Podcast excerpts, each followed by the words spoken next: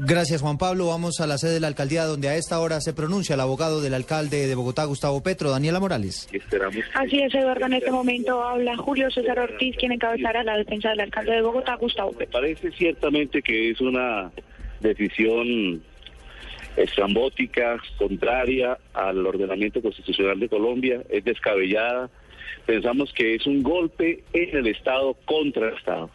Es un golpe institucional contra la democracia en Colombia. Estamos construyendo ejercicios, modelos democráticos que se ven afectados por esta decisión que implica extralimitación de funciones por parte del procurador. Es una especie monstruosa de invasión de las competencias de la Corte Constitucional, de la Superintendencia de este comercio y de jueces en Colombia. Doctor Julio César, en directo para Blue Radio, en directo para Blue Radio, ¿qué dice el alcalde Gustavo Petro en esa reunión que ustedes han tenido? Él está muy tranquilo, desde luego tenso y preocupado por el orden público de la ciudad, por la necesidad de mantener calmada a la gente, que en términos generales ve que es una decisión contraria a las instituciones democráticas que hemos construido. Sin duda, vamos a interponer los recursos y como les acabo de informar, hemos hecho las cuentas, los tiempos para interponer los recursos van hasta finales del mes y desde luego el procurador, si no actúa con la misma premura y prisa con las que ha actuado en este caso, tendrá por lo menos 15, 20 días para pronunciarse. Esto hace que el alcalde deba estar en su cargo al frente de la ciudad, al frente del destino de, la, de los ciudadanos hasta por lo menos mediados de enero. Allí está, 3 de la tarde, 30 minutos. Escuchamos al eh, abogado de el alcalde Gustavo Petro. La noticia la acaba de indicar.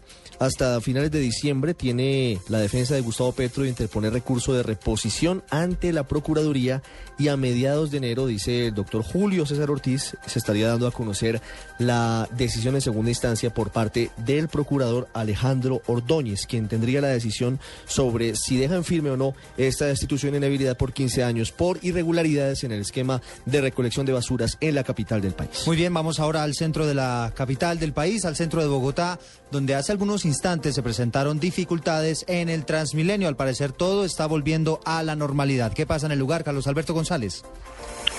Hola Eduardo, buenas tardes. Pues así es, ante las manifestaciones de respaldo al alcalde Gustavo Petro, unas marchas que se desplazaban desde eh, la 26 hacia la Plaza de Bolívar, pues se vieron obligadas las directivas del Transmilenio a suspender los servicios en las estaciones del Museo del Oro y de las Aguas. Ya poco a poco retorna la normalidad, retorna el servicio para los usuarios, pero siguen las manifestaciones. En este momento nos informan que viene una marcha de estudiantes por la 26, 26 con 30 se dirigen hacia la Plaza de Bolívar y otra, otro grupo de manifestantes encabezados por los recicladores, por las personas que trabajan en la recolección de basuras que está desplazándose en este momento desde la Plaza Bolívar a la sede del Ministerio Público, a la sede de la Procuraduría aquí en la carrera quinta con calle 18. Aquí también hay algunos eh, manifestantes, eh, seguidores del alcalde Gustavo Petro con pancartas rechazando esta decisión del procurador y en algunas de ellas se lee,